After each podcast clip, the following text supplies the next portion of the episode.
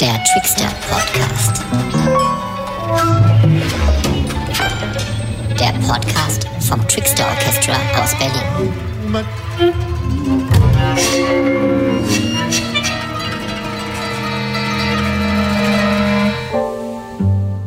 Der Trickster Podcast mit Nico Meinhold und Martin Stegner. Ich habe noch nie einen Podcast gemacht und es wird der erste und vielleicht auch mein letzter sein. ähm, also nehmt, ich kann auch nicht Hochdeutsch reden, das tut mir auch leid. Aber ähm, ja, ich bin Martin Stegner, stelle mich jetzt erstmal vor. Ich äh, bin der Senior des Orchesters, glaube ich. Und der Einzige mit einem geregelten Einkommen bei den Berliner Philharmonikern. Ja, und ich muss Bratsche spielen. Was gibt sonst noch zu sagen? Tja, Martin, du, du bist bestimmt ein zentrales Organ schon immer bei Trickster dabei gewesen. Aufgrund der Körperfülle vielleicht, aber Aber auch aufgrund deines Mutes, Kritik in der Probe zu üben, hatte ich zumindest so den Eindruck immer. okay. Da denke ich jetzt mal drüber nach. Das können wir jetzt nur noch wieder rausschneiden. Genau. Und ähm, Nico, erzähl doch mal du was über dich. Ich bin Nico Meinhold und als Innenklavierspieler im Orchester vor allem im Hintergrund tätig. Ja. Zumindest ist das ein bisschen ähm, das, wo ich da gerne wirke im Orchester. Ja, so empfinde ich dich auch.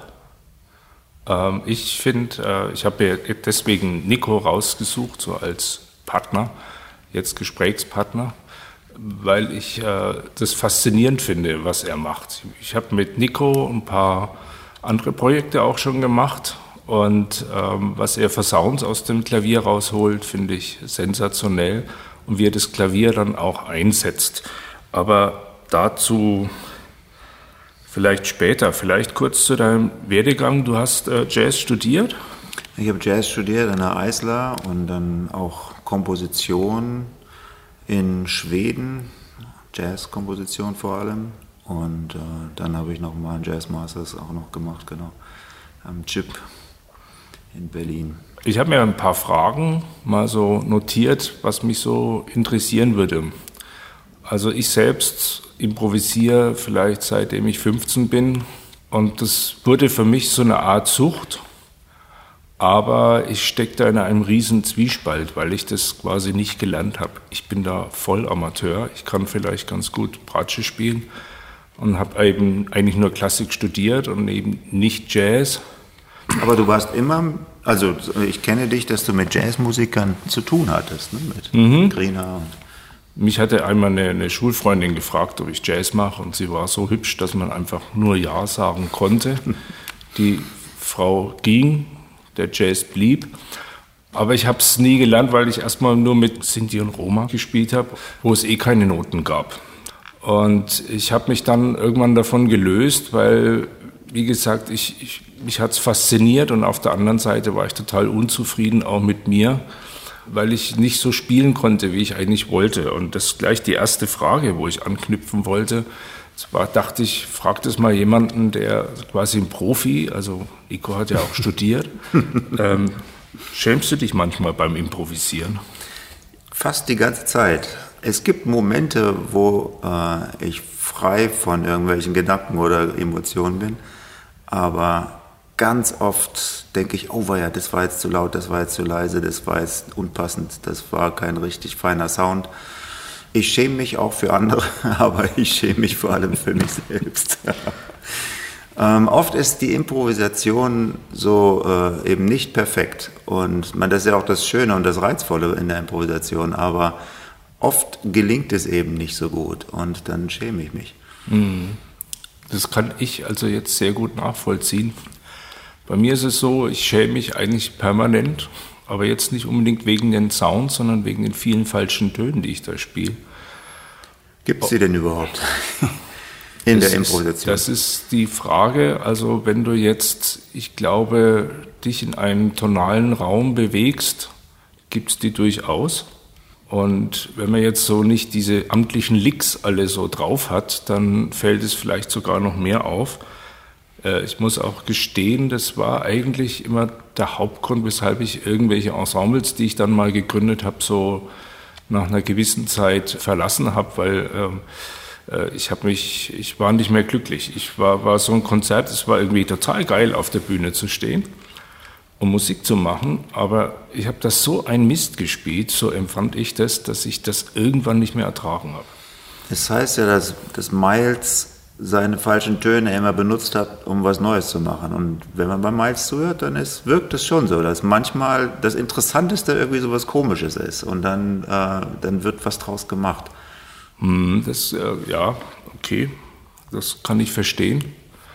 Aber das hängt auch sehr, wie gesagt, von der Stilistik ab. Deswegen muss ich sagen, reizen mich persönlich die freien Sachen inzwischen mehr, weil, weil man, man kann öfters abbiegen. Ne? Also Wobei es da ja dann auch schon wieder Klischees gibt und, und dann eben auch, äh, ja, also oft beobachte ich in der freien Szene, dass, dass wir in Klischees spielen und äh, also dann eben in freien Klischees.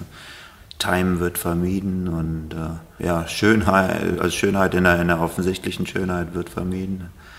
Ähm, also da gibt es dann eben in dieser Szene diese Klischees und in der anderen Szene gibt es dann andere Klischees und so ganz frei ist es dann irgendwie auch nicht. Und irgendwie habe ich den Eindruck, ähm, also tatsächlich schäme ich mich sogar sehr oft in der freien Szene auch. Also ähm, so, oh Gott, habe ich jetzt hier den guten Ton getroffen? Ist das jetzt hip genug, was ich spiele? So, solche Gedanken kommen mir dann auch schon. Darf ich da gleich mal reingrätschen? Du sagst, dass oft so Schönheit vermieden wird. Das war auch eine Frage, die ich mir notiert habe, ähm, warum oft zeitgenössische Musik so hässlich sein muss. Hast du da eine Erklärung? Naja, also natürlich ab dem Zweiten Weltkrieg war traurig oder romantischer Klang ja schon einfach absurd oder einfach äh, überreizt und, und, und, und, blass im Verhältnis zu dem Leid, was erlebt war. Ne? Dementsprechend ist vielleicht dann so eine Notwendigkeit äh, da gewesen, Schönheit einfach ganz auszulassen oder, oder, oder eben den extremeren Klang zu suchen. Und das ist dann ja oft der hässliche Klang. Schönheit wird dann schnell als süßlich empfunden heutzutage.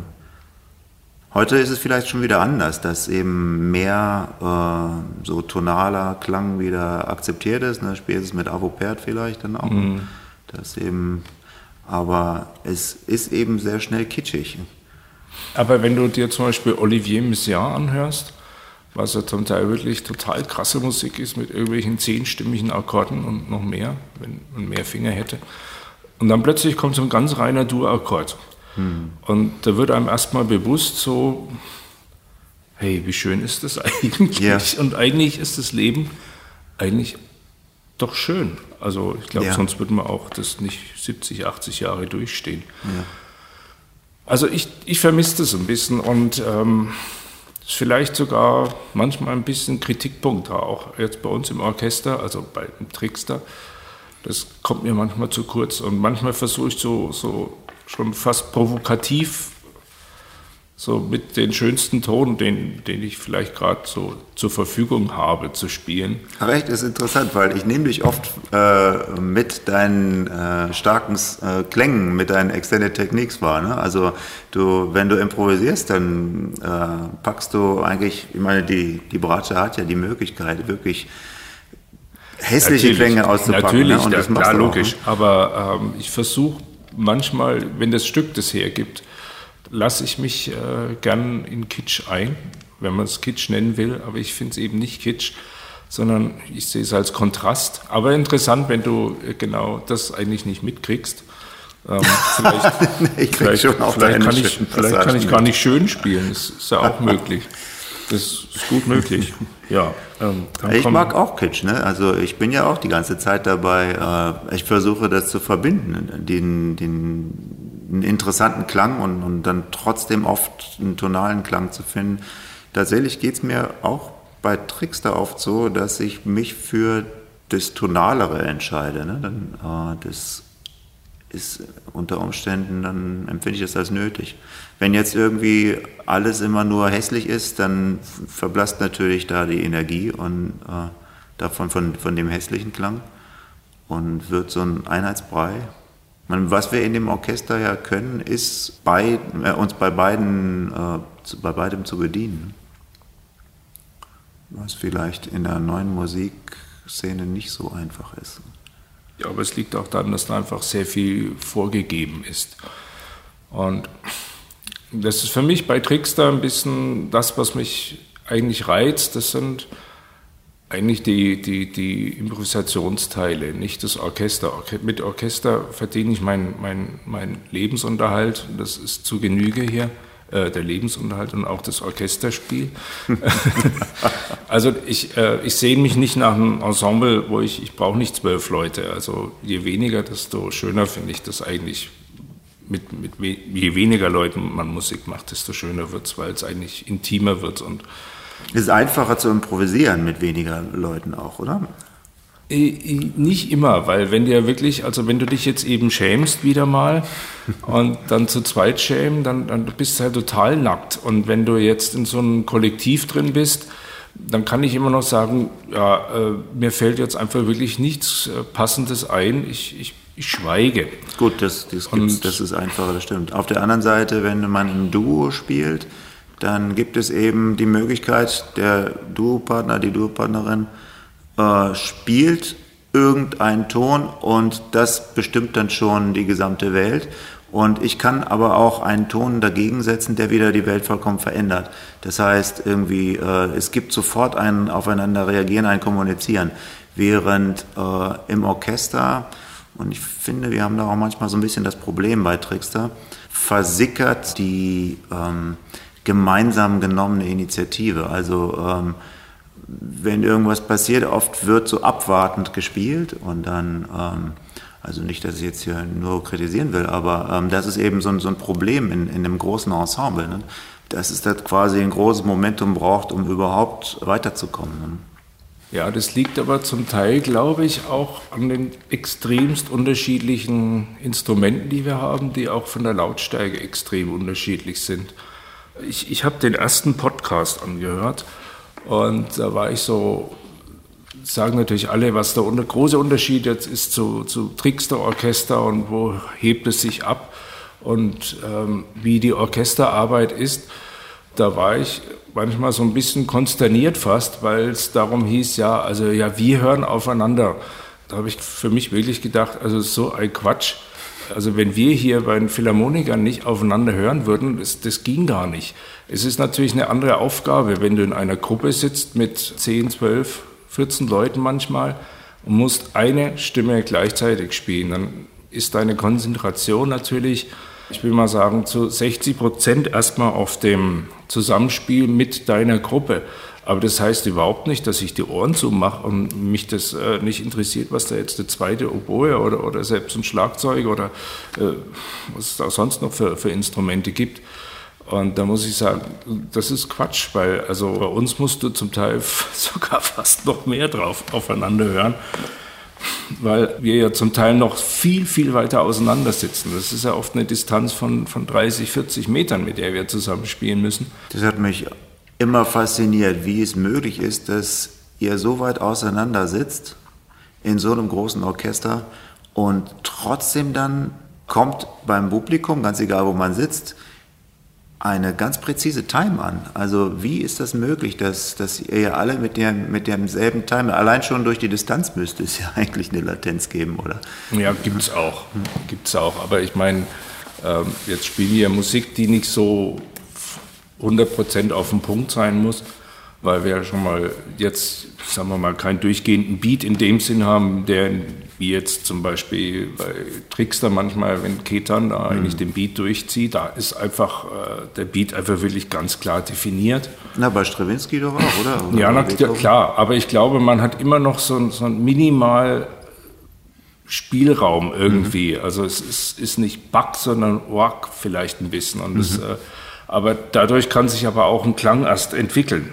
Weil ich glaube, wenn wir echt alle so wirklich nur Back spielen müssen, äh, irgendwann klingt dann das ganze Orchester nur noch nach Back. Und ja. ähm, äh, jetzt zu, zu Trickster muss ich sagen, da finde ich eben das Problem, wo ich sagte, mit den unterschiedlichen Instrumenten, dass wir eben so unterschiedlich leise Instrumente auch haben, die natürlich dann über Elektronik nach außen hin verstärkt werden, dass es auf ein gleiches Niveau kommt. Aber das macht es mir zum Teil einfach dreimal so schwer, wirklich zum Beispiel eine Ney-Flöte, die jetzt äh, fünf Meter weg sitzt und sehr zartes Persönchen ist, ähm, mhm. diese Feinheiten überhaupt mitzubekommen und auch darauf einzugehen. Und ich denke zum Beispiel auch jetzt bei meinem Instrument, der Bratsche, das ist jetzt auch nicht unbedingt ein brüllend lautes Instrument. Und die Klangfeinheiten, die sind im leisen Bereich. Und die kann ich aber zum Teil überhaupt nicht benutzen, weil ähm, dann würde mir niemand mehr folgen können. Also dann nur noch die, die ganz nah dran sind. Und das, das ist eigentlich wirklich schade. Ne? Das, äh, ähm, letztendlich ist das Klavier ja ein super lautes Instrument, aber das, was ich im Klavier meistens mache, ist ja das Innenklavier, wenn ich dann improvisiere. Und auch da geht es mir so, dass ich gewisse Sachen einfach nicht machen kann, weil es wird einfach nicht wahrgenommen. Das ist schade drum eigentlich. Deswegen sitze ich immer so gern vor dem Klavier bei dir, dass ich, weil ich das so mitkriege. Und das finde ich toll. Wie das geht ja einigen so, ne? Da ja. ist ja ähm, die, die Susanne, wenn die dann irgendwie ein feines Blockflötending auspacken will, dann ähm, musst du das auch schon verstärken. Ne? Also jetzt nur als Beispiel für viele Instrumente, die eigentlich, wir könnten vielleicht mal ähm, mehr in dem Minimal Noise Sektor Forschung betreiben. Genau, Trickster unplugged. Ja. naja, aber ich finde, das ist schon spannend. Die Sheng ist ein verhältnismäßig lautes oder kann sehr laut sein. Ich äh, mache ja mehrere Sachen mit Wowei auch, habe da auch Projekte. Aber das ist auch ein Instrument, was wirklich im super leisen Bereich einfach wirklich äh, magische Klänge erzeugen kann. Und ähm, ich hatte auch gerade neulich mit Wu Wei im Duo gespielt und da war für mich auch das Faszinierendste eigentlich das ganz leise und ich war froh, dass wir dann im Duo gespielt haben, weil ich hatte ihn so noch nie gehört. Mhm. Ja gut, also das können wir uns natürlich für die Zukunft mal vornehmen bei Trickster, wenn wir denn mal Konzerte haben. ja, wie stehst du eigentlich zu Electronics? Oh, ich hatte eine lange Zeit, wo ich Electronics benutzt habe. Ähm, vor allem in Schweden, da habe ich mit äh, einer Komponistin aus der elektronischen Abteilung zusammengearbeitet ähm, während meines Studiums. Und dann hatten wir auch so ein Ensemble und da habe ich dann äh, das Rhodes aufgemacht und das Interieur vom Rhodes benutzt, also mit den ganzen Pickups und so weiter, mit den Zungen und das dann durch irgendwelche Synthesizer gejagt und äh, Radios benutzt und so weiter. Und das ist spannend, da kann man viel mitmachen. Und ich habe auch äh, eine Pianistin gesehen, ich habe den Namen vergessen von ihr. Die hat spannende Sachen mit Kontaktmikrofon im Innenklavier gemacht, um eben genau all das rauszuholen, was äh, ich so nicht rausholen könnte. Aber ich muss sagen, in heutiger Zeit gibt es so ein äh, mir unangenehmes Übermaß in, in der elektronisch generierten Musik überhaupt so. Also wenn ich irgendwie äh, Popularmusik höre, dann ist es immer äh, synthetisch generierte Musik, fast immer natürlich nur, aber irgendwie ist diese, auch allein schon die elektronische Bearbeitung die, die, die, die Postproduktion, die, das ist mir, wird mir unangenehm. Das ist so was Künstliches und irgendwie auch was Grobes meistens. Also klar, es gibt natürlich feine Elektromusiker, die, die machen tolle Arbeiten. Ich erinnere mich an äh, das Konzert Taishan Sorry Conduction Project, da, da hat diese Elektronikerin da in unserem Orchester wirklich ganz feine Sachen gebastelt. Aber das ist eine Welt für sich und ich hatte auch mal die Ambition, da mal feiner einzusteigen, habe dann mir Macs gekauft. Und, aber dann muss man erstmal Physik studieren, bis man überhaupt ähm, wirklich äh, was Ernstzunehmendes da produziert. Und ähm, in heutiger Zeit geht es mir so, dass ich eigentlich den akustischen Klang äh, mag. Und ich habe immer das, den Orchesterklang oder den, das akustische Instrument gemocht. Aber gerade in heutiger Zeit gibt es für mich so, eine richtige, so ein richtiges tiefes Bedürfnis nach akustisch generiertem Klang in akustischer Atmosphäre, nicht über irgendeine Zoom-Konferenz oder irgendeinen Streaming-Dienst erlebte Klang. Und das in einem echten Raum in echter Atmosphäre mit echten Zuschauern. Mhm. Und äh, für mich ist also in den letzten Jahren Akustik immer wichtiger geworden. Hängt auch damit zusammen, dass ich in Afrika 2013 war, mich da in diesen Naturkult habe initiieren lassen.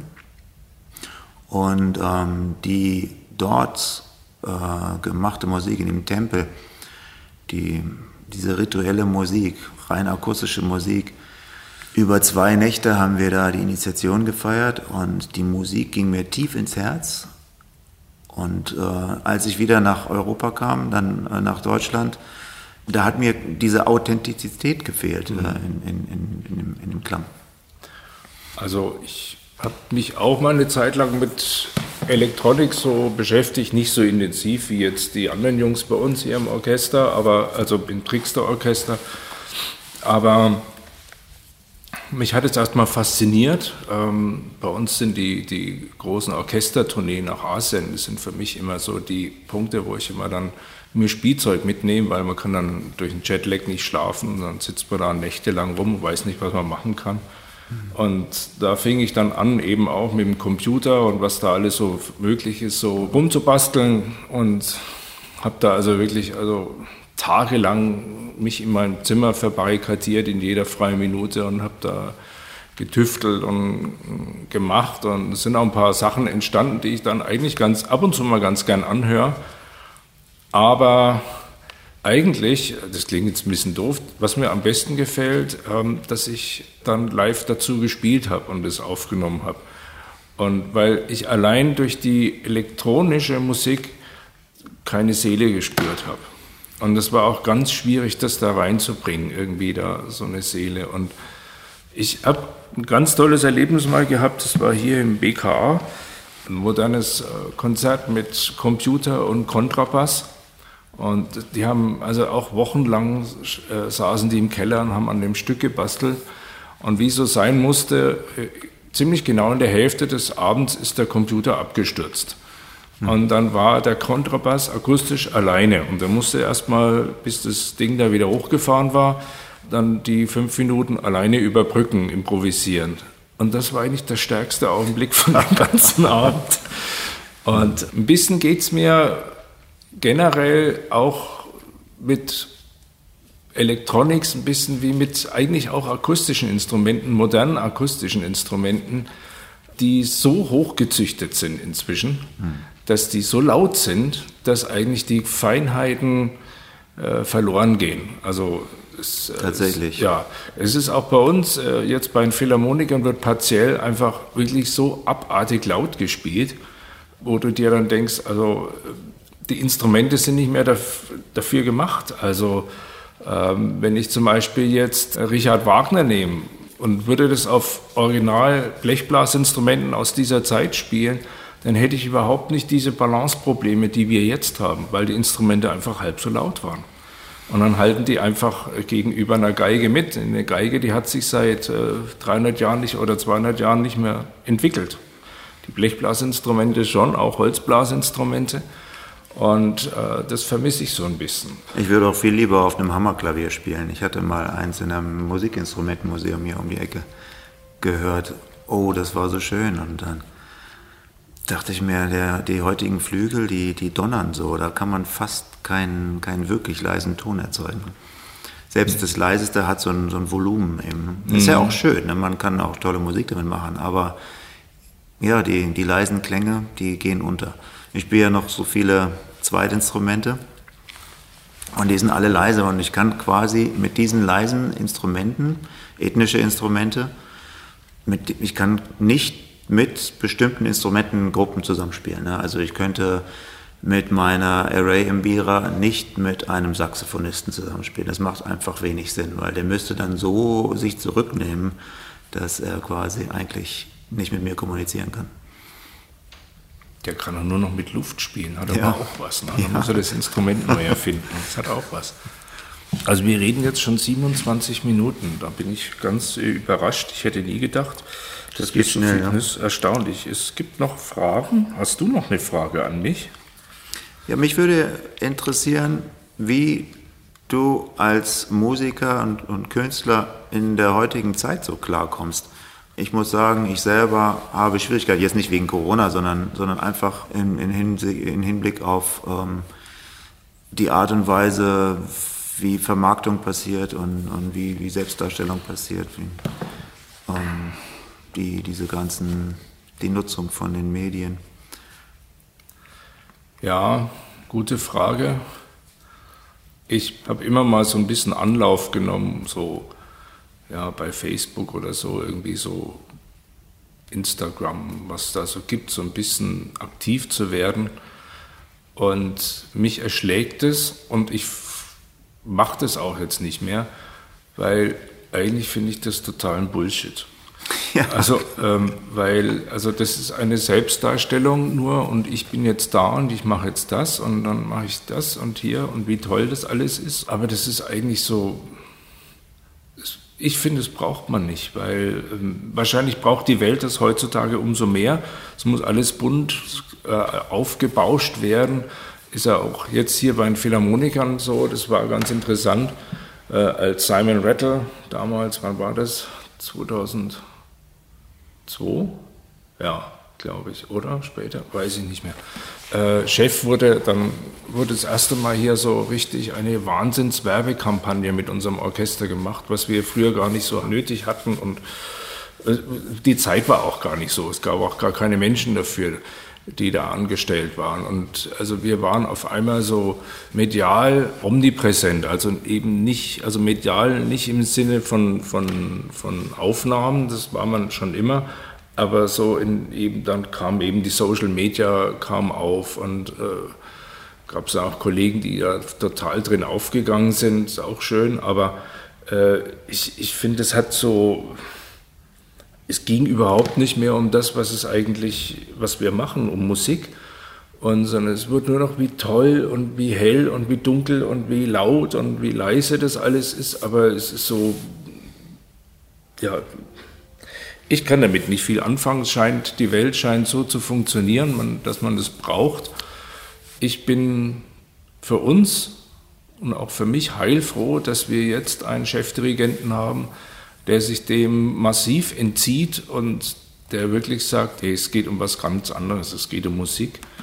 Und ist natürlich jetzt schwierig in dieser Corona-Zeit, ähm, wo man gar nicht spielen kann vor Publikum. Ich meine, wir haben das große Glück mit dieser Digital Concert Hall zu spielen und eigentlich einen ganz geregelten Spielbetrieb zu haben und jede Woche präsent zu sein. Aber so ohne Publikum ist es schwierig. Und ich stelle mir vor, für die, die nicht diese Möglichkeiten haben, ist das eine, eine ganz schwierige Zeit jetzt. Und da ist vielleicht so, sind Social Media Kanäle eine Möglichkeit, sich zu, zu zeigen. Aber wie das manchmal gemacht wird, ähm, da komme ich nicht mit. also du hast äh, so, äh, gesagt, dem neuen Dirigenten geht es mehr um die Musik. Und ich finde, genau das wird in, in, äh, heutzutage schwierig mit den ganzen, mit dem, mit, mit der Gewohnheit, dass sich alle die ganze Zeit präsentieren auf diesen Social Media Kanälen. Ähm, gibt es die ganze Zeit so ein, ein Liefern dauernd ein sich als toll und erfolgreich darstellen, dauernd ein, ein, ein Produkt nach dem anderen auf den Markt werfen, um bloß im Gespräch zu bleiben. Ja. Und was aber den, den, den Künstler doch ausmacht, ist irgendwie das Suchen und, und das, äh, das Zweifeln und, und das äh, Scheitern. Und ja. äh, das kommt überhaupt jetzt ganz zu kurz. Es muss jetzt immer alles dufte aussehen, schick sein und äh, funktionieren. Und dadurch äh, habe ich den Eindruck, bin ich immer mehr äh, angetrieben, nur noch schnell funktionierende Sachen zu generieren, um weiter auch am Ball zu bleiben. Denn dann, wenn ich irgendwas präsentiere, dann kann ich auch wieder irgendwie ein Stipendium gewinnen oder, oder was weiß ich was, eben ein Konzert bekommen. Wenn ich nicht die ganze Zeit in Szene bin, dann wird mich ganz schnell jeder vergessen, weil heutzutage einfach jeder in, in Szene gesetzt ist. Ne? Hm. Ich finde das eigentlich ziemlich unkünstlerisch, also so kunsthemmend oder, oder äh, musikverhindernd, die, diese Art, wie heutzutage sich die ganze Zeit dargestellt wird. Ja, das kann ich sehr gut nachvollziehen. Das sehe ich ähnlich, weil ich glaube, blödes altes deutsches Sprichwort, gut Ding will Weile haben. Und die hat man nicht mehr. Ein und äh, wie oft, wie oft, wie viele Millionen Stunden übt man, wo einfach nichts dabei rauskommt? Also dann kann man natürlich sagen, man übt falsch, aber ich glaube nicht, sondern das ist ein ganz, das ist ein natürlicher Teil des Prozesses, dass man auch auf der Stelle tritt, dass man zurücktritt, dass einem nichts einfällt und mhm. das ist vielleicht sogar, dass einem langweilig ist oder dass man selbst langweilt. Aber ich glaube, das ist wichtig, weil, weil daraus, nur daraus wird eigentlich echt dann was Neues geboren. Und nicht aus diesem lauten, ey, und jetzt mache ich hier und hier und jetzt noch Dang, Ding, Bung und das ist totaler Quatsch. naja, gut, ähm, irgendwo müssen wir mitspielen, das sehe ich schon ein. Auch mit dem Podcast. Ich hätte sonst nie in meinem Leben einen Podcast gemacht. Aber wir haben ja noch ähm, andere schöne Dinge im Leben, nämlich das Musikmachen selber. Und da leite ich jetzt mal ganz knallhart rüber. Wir sitzen nämlich hier gerade äh, an einem wunderschönen Flügel und sieht toll aus. Der ist offen und Nico hat da ganz viel Metallkugeln reingelegt, sein gesamtes Kreditkarten äh, und äh, 20 Bahncards und was weiß ich, wo du noch bist beim ADAC. Nee, da hast du ja gar kein Auto. Nee, habe ich nicht. Und Wäscheklammern liegen da drin und, äh, und die Bratsche liegt direkt die daneben. Die Bratsche liegt auch daneben. Ne? Und ähm, das ist jetzt vielleicht kein Podcast, aber wir können ja einfach mal so ein bisschen rumspinnen, indem wir versuchen, Musik zu machen, die keine Musik ist.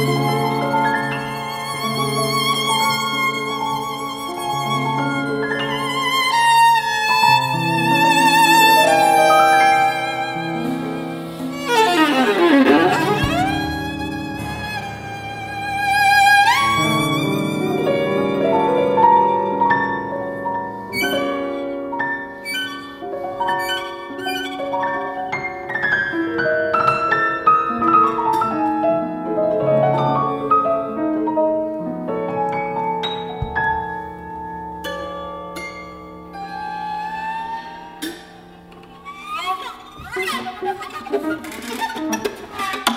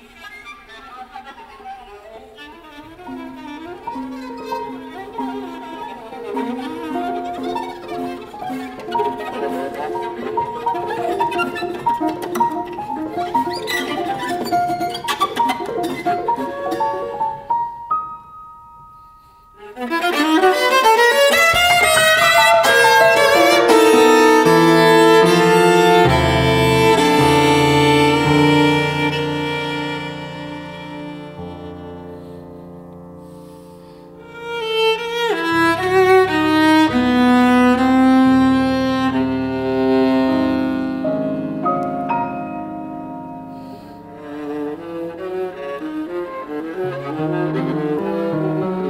you